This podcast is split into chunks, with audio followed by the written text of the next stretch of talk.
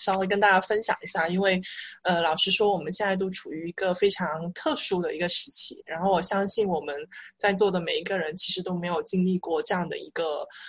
这样的一个时期啊。就虽然说我们都有，应该都有经历过那个 SARS，但是就是太不一样了。这次这个事情，呃，然后，呃。就他有给我说了一些大概的一些情况，那但是我觉得如果你们有些什么样的问题的话，你们也可以在这个留言框就是留言下来，然后我可以尽量就是有时间的话，我可以就是解答一下。然后因为我也想要找一个方向，就跟你们分享一些什么样的一些东西。那我觉得其实呃虽然时间也不是很多，但是我就是。希望的是说，我觉得可能我这段时间我自己的一个经历，然后作为这个心理咨询师，然后我可能我自己的一个经历，然后就会跟大家分享一下，就是可能会现在出现的一个比较，呃比较多的一个情况，然后有些什么样可能的一些原因。那当然这是可能的一些原因，它并不是说一定是因为这样，但是有可能大部分的一个情况是因为这样的一些原因引起的。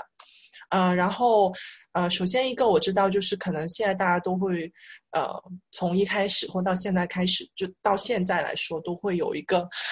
呃，有个恐惧的一个情绪，因为我们现在在面对的一个是非常未知的一个东西。那即使到现在，就到今天为止，我们可能都没有一个很确切的一个。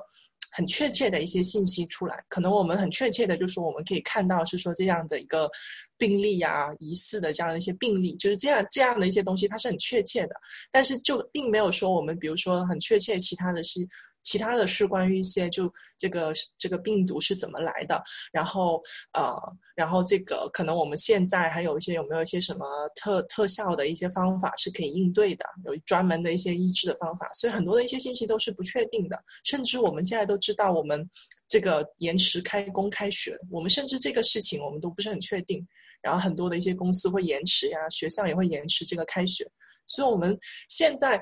很多我们每个人都是在面对的一个东西，是说这样的一些对这样的一些未知事物的一个恐惧。那但其实这个是可以可以可以理解的，这是我们不是说我们现在在这样一个特殊时期之下我们会面对会经历的，而是说我们人类其实很多时候我们这个恐惧就是来源于这样的一些未知和这样的一些不确定性。然后所以现在呢，又是因为这是一个关乎我们现在每个人的一些生命。卫生安全这样的一些情况下，然后这个这个范围非常的广，然后我们现在能做一个东西是说，我们现在只能说靠专家，然后一些建议一些东西，然后我们去控制它，我们尽量去保护自己的一个安全。所以，但是其实很多东西是未知未明的一个情况下，所以更容易激发了我们这样的一些恐惧的一些心理。但是我很希望说，就是说不用担心自己是不正常的，就我们每个人都是这样的，这是很很。这是很正常的一个事情，我们会有这样的一个未知的，这样对未知的事情会有这样的一个恐惧。然后我也想了一下，就是为什么我们可能现在会激发了这样的一些未知的恐惧，非常的强烈。那一个是说我们现在这个信息的一个原因。那我们都知道，可能十七年前的这个 SARS，就是那时候可能我们网络是肯定是没有现在这么发达的，我们可以知道的信息都不会像现在这么多。然后这样的一些途径。是不可不可能像我们现在这么这么多的，甚至我们可能十几年前我们不可能进行这样的一个会议。那这样的一个信息发展的一个时代下面，其实它有一些好处，它也有一些不好的一个地方。它好处是说，可能我们会更加通畅去接触到这样的一些信息，我们可以知道更多的一些东西。但是因为我们都知道这样的一些信息里面，它会包含了很多的一些，就是。可能是真实的，也有可能是一些是猜测的，甚至说可能是一些是假的一些消息。所以它会给我们带来了一些好的一些感觉的时候，因为我们是知道我们就是我们在经历一些什么，它会给到我们这样的一些一点点这样的一些安全感，一些这样的一些稳定感。但是同时，它也会给我们一些不安的一些感觉，它给我们带来了很多的一些我们更加担心的一些东西。我们知道的越多，我们就会越多就是。不只是好的一个东西，而是说好的东西的时候也会有不好的一些东西。所以现在就是这个信息，我们每天可能早上一起来，我们都会知道这样的一些信息。那好的和坏的都会有。然后，所以我们就是会，呃，怎么说呢？就是当我们面对这样的一些可能好的一些信息呢，当然我们可能会感觉比较好。但是可能在面对一些可能比较坏的一些消息，我们都知道，就比如说像我们呃呃昨天的时候知知知道这个医生他的一个离世，那当时是真的是非常创伤啊，就是对于我们几乎是很多的一些人来说，全中国人民来说都是这个很大的一个创伤。那这个信息背后，它又隐含了很多的一些很多其他的一些内容，很多其他一些信息。那我们都不知道这个事情是是很多背后的这样的一些信息是真实的还是不真实的。但我们会会感觉到一个东西是说我们不可控，就我们对现在这样的一些东西，即使我们知道了这样的一些信息之后，我们不可控，就我们没有办法去改变这些这些就是这样的一些状况。我们现在是会有一些无力的，就面对这样的一个大环境，这样一个状况之下，其实我们是没有办法去改变或是做些什么的。然后我们能做的很小的一个改变，或是很小的一个力量，是说我们先要做好一个自我保护，然后自我防护，然后所以，嗯。现在就会有一个问题，就是说，那我们的确我们会有现现在这样的一个恐惧的一个心理，我们的确会有现在这样的一些焦虑紧张，我们对很多这样的未知不确定的东西，我们的确会有。那我们可以怎么去做？而且的确现现在是我们是在一个这么受限的一个环境下，我们可以怎么样去做？我相信可能当我们很多人听到就一开始听到就比如说武汉封城的这个事情，然后还有另外一个是说。抱歉，就是一个是武汉封城的这个事情，然后还有一个是说我们现在除了这个我们疫区之外的所有地区的这些人民，我们都要在这个呃家里面，就是尽量的不要外出，然后外出要戴口罩什么什么之类的，然后甚至这些餐厅都不营业，然后很多的东西都不营业，就是我们正常生活是很大的受限了，这是我们都没有经历过的。所以，那在这样的一个情况下，我们很多东西受限的情况下，那我们更加要怎么样去面对我们这样的一个恐惧心理？我不知道大家有没有想过，就是大家有没有想过，当我们遇到这样的一些焦虑、这样一些恐惧的情绪的时候，那我们知道这个情绪是很强烈的，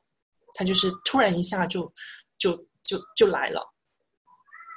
然后，所以那。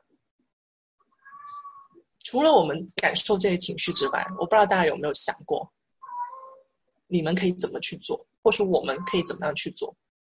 面对这样的一些情绪，我觉得这个是可以想一想的。那当然，我会有些，我会有些感觉，我会有些想法。就一个是说，我不知道大家会不会留意到，就是现在可能受限的时候，我们会发现，哎，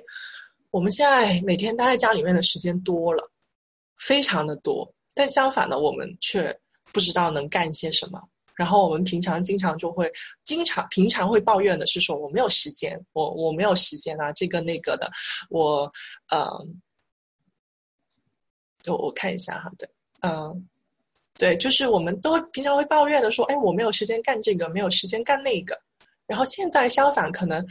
我们时间太多了，就是时间真的太多了，都。一秒上班就是一秒一秒一秒干嘛干嘛的，就不用完全那个连周转的时间都不要。但是相反，你会留意到是说，在这样的一个条这这样的一个情况下，我们相反的，我们可以去做或想要想要去做的一个事情，反而是不多的，反而是没有的。对，就像是我刚刚看到，对，的确你就会发现自己是一个这么无趣的人。这就是我会感觉到一个事情是说。在这样的一个情况下，我不知道你们会不会留意到，检讨一下，或是感觉一下，平常你的生活会是怎么样的？平常的生活你们过得怎么样？平常有没有一些乐趣？平常有没有一些自己爱好的一些东西？就平常有没有一些自己兴趣所在的一些地方？然后，当为什么当这样的一个环境改变了之后，你会发现你自己无事可做？然后你平常做的一些东西，你想不起来，你平常会干一些什么东西？所以这个就是会，对，现在就是会，现在就是会完全不一样了。这样的一个情况下，你会发现自己是无事可做的。然后这个就会有一个关系是说，你平常的一个生活会是怎么样的？你平常的一个生活模式会是怎么样的？就说说句老套老套一点的话，那当然我觉得也是很理想的一个状态。那就会说到说，我们平常如果我们是一个充充满乐趣的一些人，我们是可以很安然的待在家里面，然后做很多很多有趣的一些事情的一些人。那我相信他可能在这个这个情况下，即使他受限在家里面，他也可以想到很多的一些东西，他可以去做。就是他起码可以想到，做不做是另外一个一一回事，但是他可以想到，起码可以尝试一些什么样的东西。可能现在最简单，就比如说我可能我会去做个饭。但那如果说我可能平常我连饭都不会做，那现在就可能会有些困难，就是要从零说从从零做起啊。那可能就是要你要花的精力要更多，你要说服自己的，你要去学的一个东西更多。但那比如说，那可能其他其平常的时候你就很乐，你就很乐乎其中。你回到家，你有很多事情做，而不是说可能我一回到家我就是葛优躺的，那当然会受限，就这是很正常的。就当我们回到家里面，我们就会很正常的，我们没有什么可以做。那现在我们待在家的时候，那你很难去变一些东西出来，所以更加会感觉到这样无事可做。嗯，然后还有另外一个事情是说，除了这个乐趣这个事情之外，还有一个是说，大家会不会有想到，就是自己的一个抗压能力是怎么样的？还有自己平常面对这样的一些焦虑的时候。你是怎么样去做的？虽然说现在是一个很特殊的一个时期，但因为其实我们几乎真的是全国人民都在经历这样的一个很特殊的一些时期啊。然后我们很多的一些、很多的一些不愉快的一些经历，很多的一些不安的感觉、不舒服的一些感觉，很多可能甚至之前的一些创伤，它都会激发出来了。那为什么有些人他是可以？他是可以处理得了，或是说他是可以接受得了，然后他也可以很安然的在这个地方，就是在这样的一个时期，可以待得住。但是有些人的话，可能就是啊，我一天我都要爆炸了，就我可能我待一天我都要爆炸了，然后跟那个吵的，那就跟这个吵的，那个吵的，然后我不愉快，那个不愉快的。然后今天才看了一个段子啊，就是说那个人他的一天的这个流程就是。骂挨骂挨骂挨骂挨骂这样子，就一天下来就是这样的一个循环，然后就睡觉，然后起床又挨骂这样子，所以这就是很大一个问题，就是说我们平常。平常我们遇到一些事情，无论是大小的事情，可能只是很简单，我们去考个试，或是说我们只是说我们去呃公司面试之类的，一样就应付一些工工工作场合之类的这样的一些事情的时候，可能会引起我们焦虑的一些情况下，我们是怎么样去抗压的？那我们之前如果是有一个很好、比较良好的一个调试的一个模式。那我们现在会应付，即使我们现在在这样的一个情况下，那我们也会有一些我们之前学到的或我们习惯的一些比较好的这样的一些模式，是可以帮到我们应付现在的这样的一个环境的。那相比起我们可能之前就说我们可能有些人可能就比如说一有事我就崩溃了，那相比起这些人的话，可能我们是更能适应得了现在这样一个环境，无论这个对不。无论这个现在这个环境是怎么样多受限的，那我们起码有这样的一个模式，我们是可以运用起来的，是可以调调调调动起来的，我们是可以用得了了。这就是我们可能经常会讲到一个，就是说这个韧性，这个韧性和这个抗压能力。然后还有就是另外一个可能，因为我知道就时间有限，然后我觉得很重要一个事情是说。可能我们现在都要有一个想法，有个观念在脑海里面的。就当然我可能没有办法，就是一对一的就给很多一些建议，或者说你们可以做些什么。因为每个人都是不一样的，有些人喜欢做饭，有些人不喜，就是不喜欢做饭。即使你逼得我要死的情况下，我都不喜欢做饭或什么之类的。可能是这样的一些建议，它是非常具体的，然后它也不一定适用到每一个人的身上。但我希望就是说，今天可能我就是很简单、很简略的分享了一下，就关于这样的一个面对这样一个特殊环境下，就是这个恐惧的心理，然后这个不适应的一个状况，真的非常的正常。我们每个人都会有，每个人都会经历，即使是我，我也会有。然后，但是无论这个环境是多受限的。无论这个你想到的很多的东西，就是你做不到的一些东西。我也想啊，我也想，我也想出去啊，我也会想到，哇，我不能出去，哦，出去还要戴个口罩，多麻烦，我都会想到。但是无论我们自然反应，我们自然反应感觉到更再多的一个我们不能做的一些东西都好，但是你永远都是做的能做的东西都是比不能做的东西多，真的。但是就是你要怎么样去发掘，你要怎么样去发掘这个东西，而不是说可能我只是凭空坐在这里，我躺在那儿我就可以想得出来，而是说你怎么样去可以发掘一些你在这样的情况下你可以做的一些东西。即使是在这样的一个这么受限的一个环境下，你都可以做的一些东西会是什么？我觉得可以想一想。就与其躺在这儿，然后我想的，我不能出去，不能不能吃这个，不能吃那个，我想要吃的都不行，我又不能去逛街，不能去购物。那与其去想这个，我们已经知道了我们现在的这个困境，就是不能去做这样一些东西。那我们与其花时间去困在这个地方，那我们可能。我们可以去探索一下我们能做的一些东西是什么，可能跟其他人去聊一聊，或者说这样闲扯一下都可以，它都是可以帮你探索探索得到你可以去做的这些东西，它有可能会是什么？它这个也是可以帮助到你很好的去调试这样的一些一些感受，这样的一些情绪。那呃，我可能可能我的一个感觉就是很简单，非常简略的，就是跟你们分享一些这样的一些东西。那呃。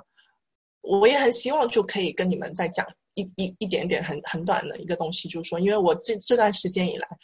我也感觉很无聊，就我也觉得很无聊。然后，那我工作也是有受有有有限制、有影响的。但呃，我有想到说，我有在参加这个就是心理支援，就是这样的一些热线的一些情况。那我有去参与，因为我想着，我一个是说我是舒服的，我是有能力去做的。然后一个是说，我觉得我自己是可以处理得了的，因为这个热线它并不是说我一股脑子我就去做了，这个是需要很大的一个你的你自己要很稳定，就你自己的一个心态要很稳定，要要有一些技术去做的。那我是希望我可以，一个是说我可以去找一些这样的东西给我自己去做，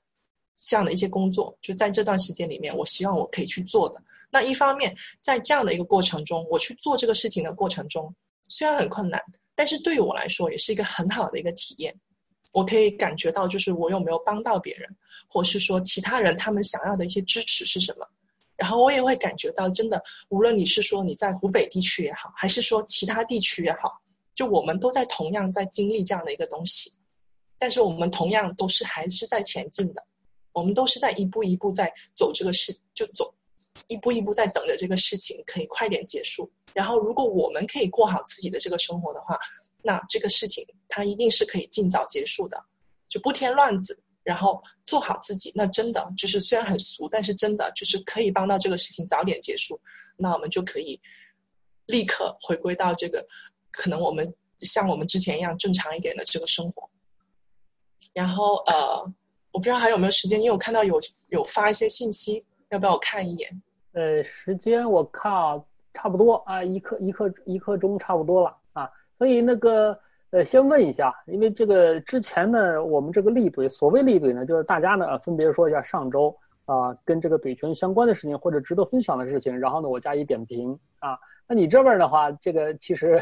跟我们上周大家共同的经历呢非常接近啊。那我先问一句啊，就是你去参加那个叫什么？呃，叫叫叫面向湖北啊或者哪的这个心理这个叫援助热线的时候，你也是习惯开开这个叫摄像头的是吧？呃，不是的，这个热线的话，因为它热线是有一些很专业的一些。呃，设置的那这个热线的话呢，因为我是通过这个平台，因为中国有比较大的几个心理平台，一个是呃，比如说这个简单心理、一心理，还有 Know Yourself 这些心理平台。那他们现在这他们这些平台呢，他们都会有一些 APP。那它是通过这个 APP 呢，你进入，然后呢，他们拨打这个电话，有点像是美团，就打个比方，有点像是美团，就是它是匿名的，它是匿名的，然后这个电话是就是改写过的。因为这个状态，就是说只有只有语音，啊，那你觉得是？你觉得是开这个摄像头效果会好吗？会好一些吗？呃，并不是的，那是要看是什么样的情况。因为热线跟我们平常的正式咨咨询是不一样的。然后还有一个情况是说，我们每一个咨询师他舒服的一个点，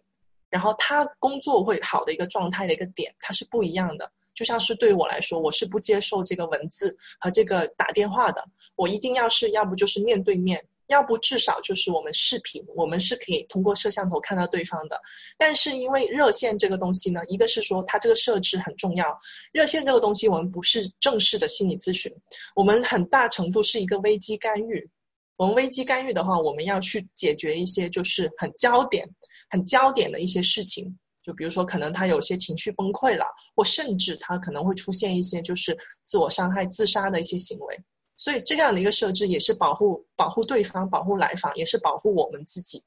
我们会隐去我们咨询师的这样的一个信息。那目前来说，就是每个平台可能每个平台操作的会不一样，但是就是我我觉得我在这个平台的这个热线，我会比较舒服。所以就是会有不一样，就是热线跟正式咨询啊，明白。那这个还是有很多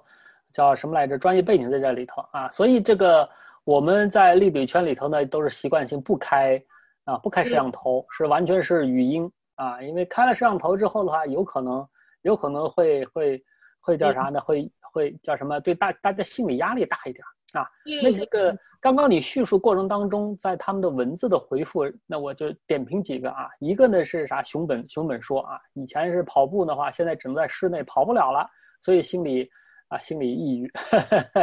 那其实的话，远不是这回事情。那比如说，呃，那个叫中国八极八极拳的创始人啊，叫李李修平还是叫什么？他练练成的所谓半步崩拳，就是被人抓到这个叫衙门里头。他只有在一步，就是一一步半，就是他的那个叫牢房很窄，啊，人在里头只能躺下来、站起来，然后上厕所。他就在这个空间里头练成了半步崩拳，啊，也就是说，我们中国的体术，包括你现在在网上可以查到的这个叫囚徒健身法，它就是在极小空间里头，用没有器械的方式，可以把你的这个叫什么来着，体能、技能、身，这个叫包括肌肉核心。核心核心肌群全部练的练的登峰造极啊！也就是说，大家基本上在家里头没什么事儿，就就是找不到事儿可干等等，这些全都是借口。但他又不是借口，叫啥呢？我觉得他就叫症状，对吧？按照按照大家说的，就是说，就是说，呃，刚刚呢，这个老朱，啊，不是，不好意思啊，你你英文名叫啥？我也不知道，反正我们平时都就叫我老朱就行 啊。都说是啥呢？他必须要通过一定的心理准备，就是以免自己给带歪，是吧？啊，那这里的话，实际上我给大家给一个借口啊。你现在觉得这个互联网上铺天盖地的啊，每天多少多少人确诊，每天多少人死，然后每天多少人感染，不让这不让那，好，你觉得就崩溃了。那么实际上，类似于这种大灾大旱，呃，大大灾大难，在中国历史上，这简直就是小儿科啊。如果你现在受不了，很简单，看更惨的，因为全球全球历史全部加起来，比中国人民惨的真是很少，几乎找不到。你比如说，随便看这个叫《史记》啊，你就能找到四百多处地方叫“岁大饥，人相食”，这六个字儿你可能想象不出来是怎么回事儿。那可以看一些近代的，比如说我推荐一本啊，包括他后来也拍了电视剧了，但是基本上没有上新过，只在地方电视台拍过。叫啥呢？就叫夹边夹边沟记事，是在甘肃那里头的一个一个类似于的一个叫劳改的。在那个里头呢，他在这个五七干校就将近十年动乱里头，十五年期间，他在那里头活活饿死了两百多万人，全都是高，全都是，呃是是两百多万吗？还是五七万人是饿死的？到最后，他那本书里头专门记录啥呢？怎么样让自己有尊严的饿死？给出来了一系列方法，比如说当地有一种非常。就不可食用的，但是他把他的那个叫不可食用的那个草蓬草，把那蓬草籽儿打出来，它可以打黏，就它做出来的食物呢，跟跟那个叫我们吃的年糕啊，甚至于味道、香味都很接近，但是它是不可消化的，它到胃里头会变成一个硬坨，哎，所以很多人实在饿的受不了了，决定要怎么死了，就是我要做个饱死鬼，把这东西做出来，他把这个过程怎么去？采摘怎么去做，然后怎么把自己衣服穿好，怎么吃下去，躺哪儿怎么死，写的一清二楚。而且类似于的这种，就整个那个环境啊，就幸存下来的人，后来因为都是知识分子，所以可以把当时那个环境、氛围、心里所想的味道全给你记下来啊。类似于这一些史实，真的是史实。大家如果知道的多了，也就是说，你对于这个叫苦痛灾难的这个叫山值啊。极高的话，那么现在这事儿基本上就会不 care，为什么？因为，因为你想，现在确诊的有两万人嘛，死的连一千人都不到。我们中国有有十七亿人，你想想看这个比例，按照正常的数学比例，很少能够撞到你，只要你别作死，非得要跑跑湖北去，而且不摘口罩，而且摘口罩干嘛干嘛。就是说，我们现在无论就是网络上的所有的这些东西，你如果认真去看，认真去看，你会发现。他们都在重复模式是一模一样的，所以大多数人呢，他叫啥？刚一看这个东西就把情绪给带走了，他很难跳出来分析他们这些的样本、传播方式，甚至于框架，甚至于里头的数字是错误的，这些都都都没办法调用起来了。为啥？就是因为除了刚才那个叫对这些是不是重视，其次呢，就是实际上自己的心理啊，或者说这个叫积累东西太少。啊，这像我我反复给大家说，杨绛老师说的啊，年轻人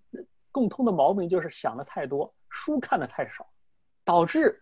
极其容易被一些非常低价值的东西给带歪，啊，所以这个之前我没觉得这是个事儿，因为我从来没有对这个这个东西有多大的这个叫感想，就是好吧，我反正按随大流啊，那个政府让我干嘛我就干嘛啊，因为是啥呢？他只要是没有对跟我的利益产生直直接这个叫。损害的话，我根据我的理性分析，哪些是合理的，我听就 OK 了，听就 OK 了。但是没想到后来是啥呢？好多就是，就就是 OK，阿朱不是老朱，他是碰到过这个叫具体的这个叫已经情绪很激动的了啊。那么我们这个就是大家也没给我说这事儿，因为 我可能我平时给大家觉得这这不是个事儿，不该说。但是真的私下给我说了，我发觉这是一个还真是个事儿啊。所以跟大家说，接下来点评完了，我就回顾一下我。上周干的事情，实际上是从星期三发现了这个情况之后，因为星期三实际上是第，应该说是第三次啊，全国统一开始叫延长这个叫返工期，对吧？然后呢，就有人说这个实在待不下去了，怎么回事？怎么回事？哎，我觉得这事不对，因为，因为这个我可能比较特殊，其实在家里 SOHO 了也好几年了啊，就是每天是干不完的事儿，其实跟比上班还要忙。上班我可以不管家务，你知道吧？结果到家里头，你还得从事把有些家务，你还不得不干了啊。所以这个忙忙碌的状态从来没变过，我从来没觉得是在家里会有闲闲的时候，甚至于想刷一些网络小说，我还得挤时间上厕所的时候看一看，等等等。所以就觉得状态不对。那么怎么办呢？我我后来想来想去，我又不是我又不是专业的这个叫心理咨询师，所以就把我如何看待这件事情，如何比一个普通人啊，大多数大多数人全都是站在。政府啊，站在中国呀，站在地球人类啊这个角度去给你胡说八道啊，那我反过来，我就老老实，我一个普通人，面对这种大型灾自然灾难面前，我应该怎么去应对？啊，无论从心理啊，这个叫什么身身体啊，家庭物资啊，交通一系列，就是我可以去主动规划和应对的事情到底有多少？结果没想到。已经写到第七篇文章了，每篇文章平均四千字以上，这还没看着一个头，这就说明啥呢？实际上，我们经过这么多年的，呃，就是标准的这个义务教育，再加上我们自己努力的这个高等教育，再配上现在已经是多少？仅仅是二十年前那个网速的叫，差不多有多少？有一两千多倍的这个网速，基本上全人类、全世界所有知识消息你都可以获得的情况之下。居然说很闲，不知道干什么事情，这个绝对不科学啊！所以我就是老老实把我会想到哪些，怎么拆解，怎么想公开出来啊！结果没想到，就发生了一个比较比较比较惊悚的事情。因为大家可能知道，我我从自从自打九四年第一次上网到现在啊，九四年就是在学校里头头一次上网，那会儿什么网络都没有，这有个网站，你就全球可能才一两万个网站啊，那会儿。开始啊，在网络上发的文章、发的言或者什么，太多太多了。但是昨天那不是前天啊，前天那个文章写完之后一发布，居然收到了二百五十六块钱的这个打赏，吓我一跳。我说我说从来没有想到过，我这么胡说八道居然能真的帮到人，哎，所以我这才想到，这这会儿今天我看那谁来了没有？啊啊，那个谁李亮没来啊？就之前我跟我们这个之前一个一期学员呢，尝试在做的。如何提问？啊，你想做一门这个叫课程啊，引导大家如何清晰的思考和提问。后来才发现，原来这不是一个很小的、很很不值得去谈论的一件事情，因为像像刚才说这么多心理的这个叫焦虑也好，怎么的，全是全部都是源自于啥呢？我们呃普通人很难有完备的所所谓这个叫或者说不是完备，或者说坚固的这个叫清晰思考的框架，或者说一个一个一个内核，导致于你在叫啥这个这个叫信息可能就是其实我们之所以觉得焦虑很简单，因为我们的内心或者所谓的潜在的这个叫理智发现很多信息它是相互矛盾的。我们无法相信任何一个信息源的时候，又明明知道这个情况非常严重的时候，那么 OK，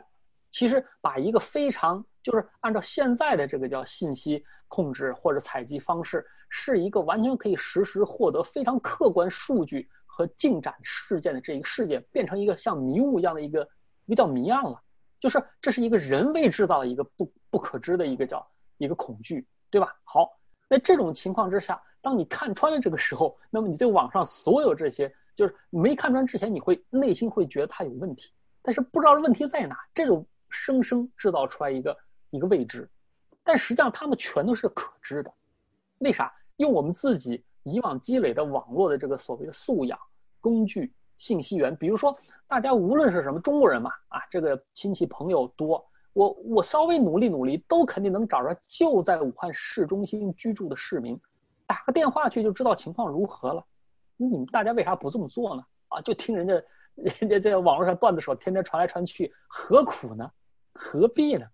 对吧？但问题是啥呢？所有这些可以真正的理性，就包括我，我像说故事一样，把我所所面对的这个问题可以设想到哪里头，可以指导我以后所有行为到底可以规划到什么份儿上，叙述出来。那么。一切的这一些，实际上大家都有这种能力，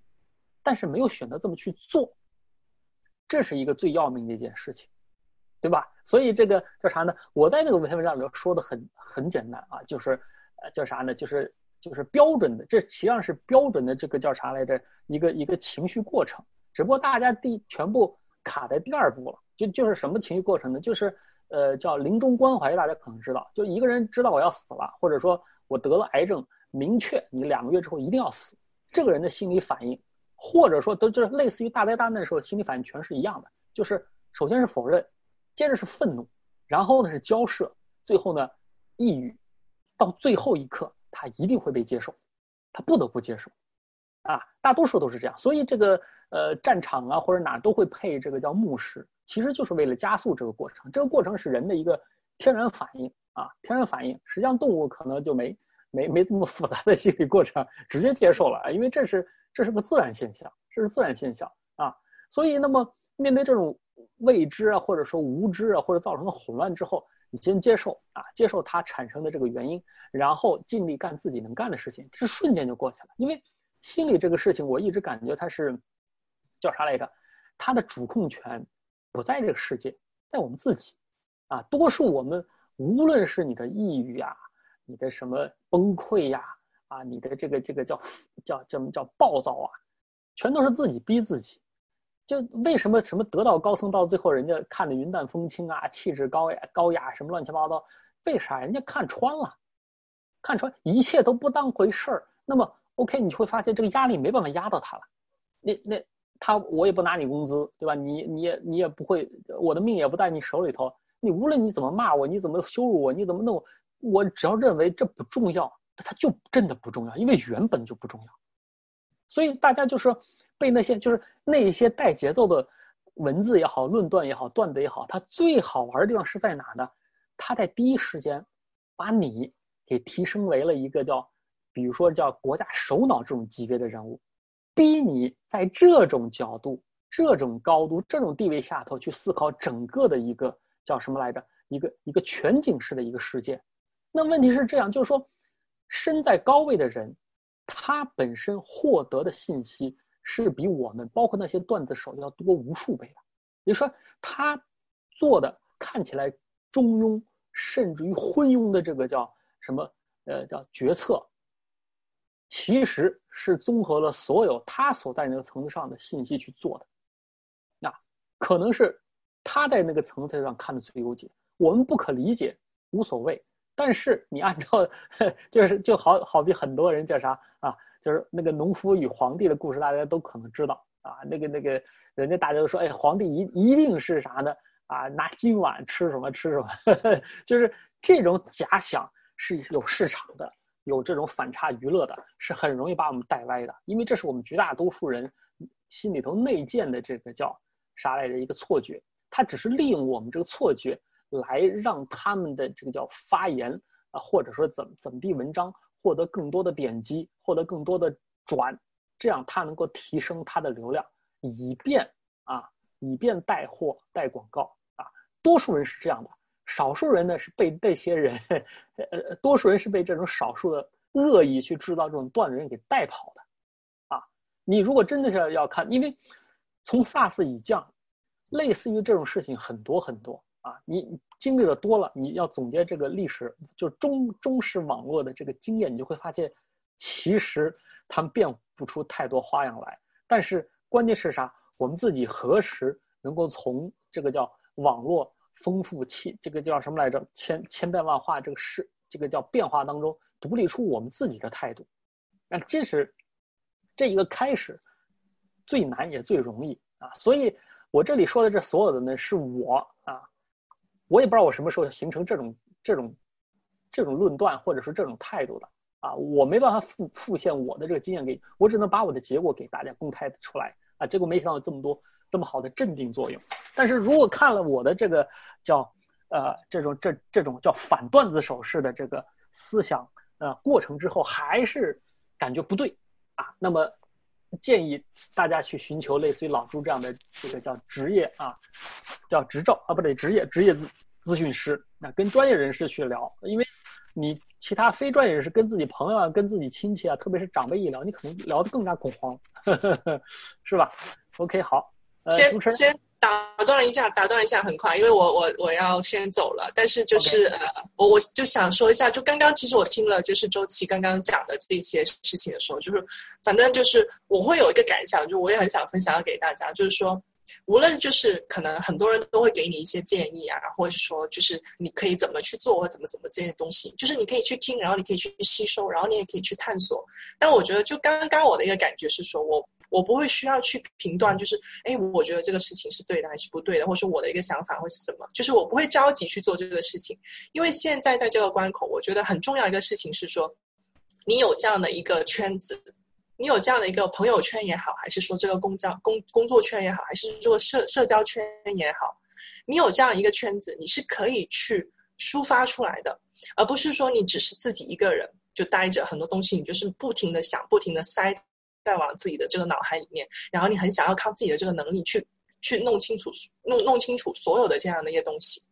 不是？就现在其实更重要的事情是说，你有这样的一个系统，你有这样的一个知识。系统，而且这个知识系统是很好的。你可能即使你只是闲聊、闲扯一下，它都会可能会感让你感觉很好。但是这样的一个支持系统，就我想，就像我说到的，现在这是一个很很特殊、很紧急、很很很强烈的一个状态下，可能现在你不一定可以找得到。这就是关乎到你平常你有没有这样的一个支持系统，你有没有这样的一些朋友，你有没有这些就是所谓的猪狐狐朋狗友，你可以跟他去扯的。其实这些时候你会发现，即使我们现在去乱扯，我们扯了一些东西出来之后，我们都会感觉舒服一些。这就是对社会支持系统，就是你平常要有这样的一个很好、很良好的这样的一个系统，怎么样去建立？就平常的话，也是可以帮到你。现现在在这样的一些很紧急、很不好的一些情况下，你怎么样去应付你这样的一些危机，它都是可以很帮助到你的。所以这就是我刚刚感感听到了，就是他刚刚讲了一大段，我觉得很多的信息、很多内容，他也有给建议是做些什么。但是反而我就是我觉得收获收获最大的就是我当时我听在这儿，然后我觉得哎很有趣。我可能现在甚至我都不记得他讲那几本书是什么了，但是我的一个收获就是说我觉得很有趣，我觉得很有意思，然后可能起码我可以笑一个小时，就这就是是我的一个感觉。那嗯，不管怎么样，然后很高兴就今天有跟大家分享一下，然后呃，就都希望大家就可以在这段时间都大家都可以一切安好。然后不用担心，就是总会有很多的一些方法途径的。OK，然后先走之后把你的这个呃，你们你们工作室的相关简介啊，或者怎么地，你可以给我一份儿啊，然后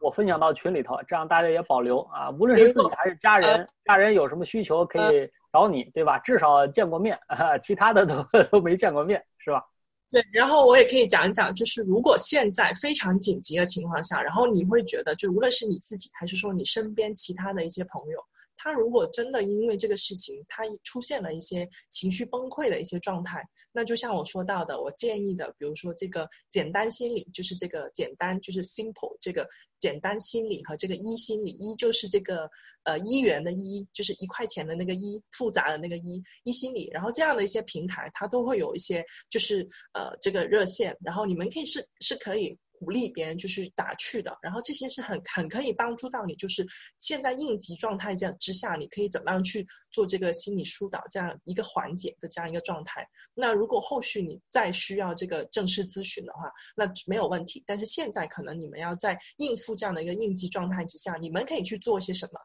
然后呃，我先走了，反正就是这样吧，拜拜。好，感谢，拜拜，拜拜。